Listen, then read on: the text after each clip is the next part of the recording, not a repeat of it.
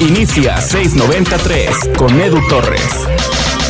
El tema de Leo Fernández todavía tiene mucho para decirse. El jugador uruguayo que llegó al equipo de Tigres hace algunos años y que ha estado cedido en dos diferentes clubes, en su momento la Universidad de Chile y Toluca, parece que no es del agrado de Miguel El Piojo Herrera, nuevo entrenador del equipo en el podcast 693 de hoy. Gracias a todas las personas que nos están escuchando a través de Spotify y también a los que nos están viendo en el canal de YouTube de RGL Deportiva.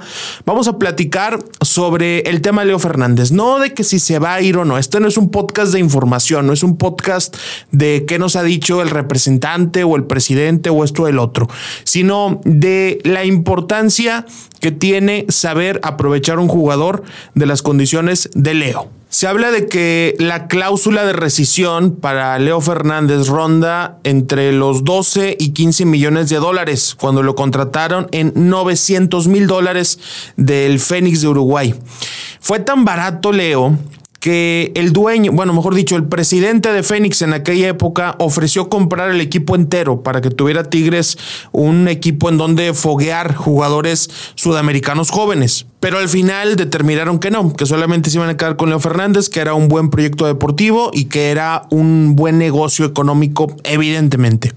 Al día de hoy se habla de que Toluca está interesado en poner más de 9 millones de dólares en la mesa para contratar a Leo, lo que sería la contratación más cara en la historia de los Diablos Rojos. Y seguramente hay más equipos que están interesados en Leo y que a lo mejor no pondrían esos 9 millones o 10 millones pero sí pondrían 7, 6 u 8. No es sospechoso, no es raro, extraño que tantos equipos quieran a Leo Fernández y que Miguel Herrera no.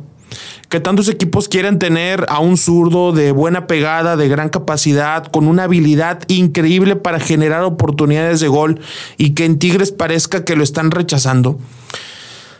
Es como si Tigres buscara el perfil de Leo Fernández como si Tigres buscara un jugador que tiene todas esas características. ¿Cuánto dinero creen que pondría un equipo como el de la Universidad Autónoma de Nuevo León? Se estuviera especulando, ¿no? Que estarían poniendo 10 millones, 9 millones, 11 millones. O la gente lo estaría pidiendo. O en las declaraciones se dirían cosas como, claro, ¿quién no quisiera tener un futbolista como él? Pues bueno, hoy está en el equipo. Hoy es un jugador que puedes aprovechar, es un futbolista que es tuyo.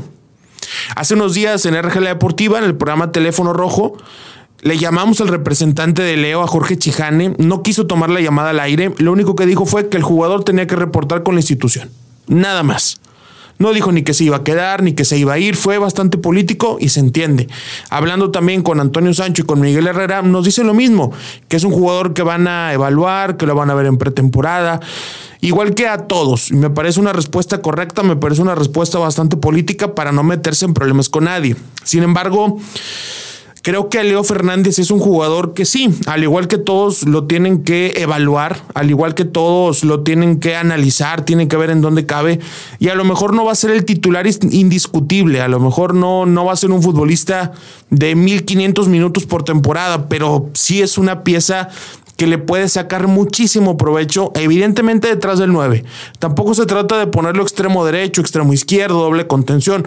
No se trata de ponerlo para demostrar que no sirve. Se trata de ponerlo para que le ayude al equipo.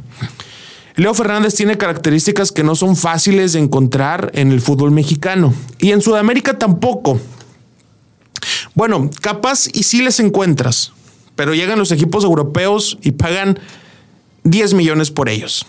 Tigres pagó 900 mil. 900 mil dólares por él.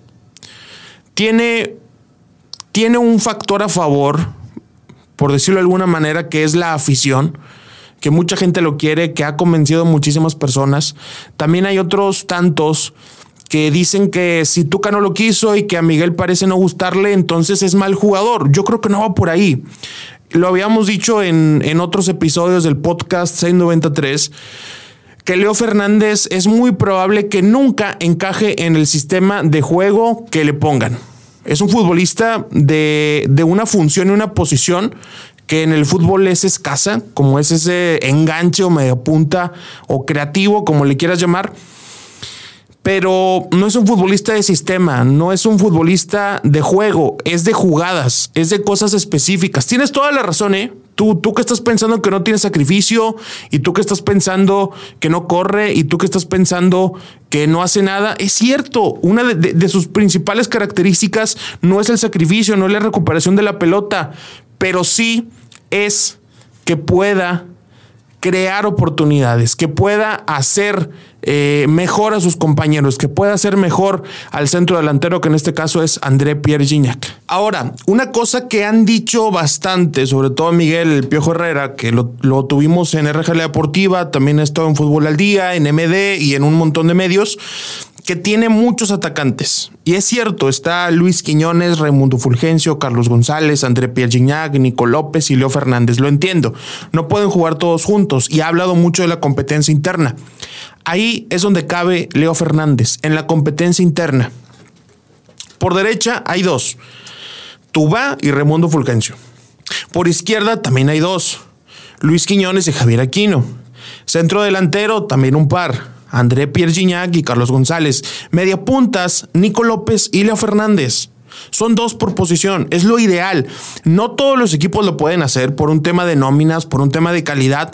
Tigres sí puede tener dos por posición en el ataque y es lo que necesita, tener variantes, tener diferentes formas de llegar, diferentes formas de estar, tener tiro de media distancia, tener pases entre líneas, tener un buen cobrador de tiros libres.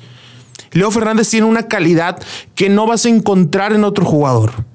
A lo mejor la posición sí la puede suplir. Eso no hay problema. La posición la puede suplir. En el roster, en la plantilla, borras a Leo Fernández y pones otro nombre, sin problema. Pero la calidad no.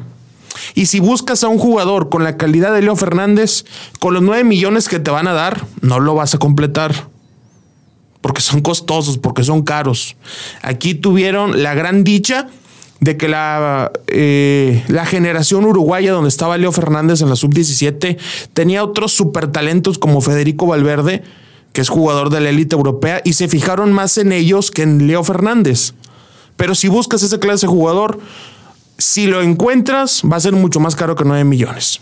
Y hay calidad que ya tienes en tu plantilla y que hay momentos de los partidos donde puede ser la pieza ideal. No un titular indiscutible, yo creo que no da para eso. Al día de hoy pienso que Leo Fernández no da para ser titular indiscutible, pero sí una pieza que entre en los momentos adecuados.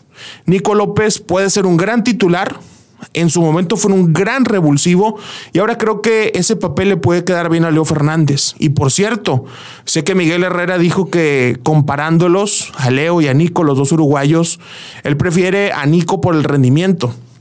Pero cuando mejor estuvo Nico López es cuando estaba Leo Fernández cerca de él. Y eso no es poca cosa. Puede ser una de las mejores parejas del fútbol mexicano. No hay que perder esa oportunidad, no hay que desperdiciar esa oportunidad de tener a dos uruguayos en un gran momento de su carrera. Gracias por haber escuchado este podcast 693. Yo soy Edu Torres. A mí me encuentran en Instagram como arroba edutorresrr. Te invito a que compartas este episodio en Twitter, en Facebook y por supuesto también en Instagram y que en todas las redes sociales me etiquetes. Gracias por habernos escuchado. Hasta la próxima. Gracias por escuchar este episodio. No olvides compartirlo en tus redes sociales.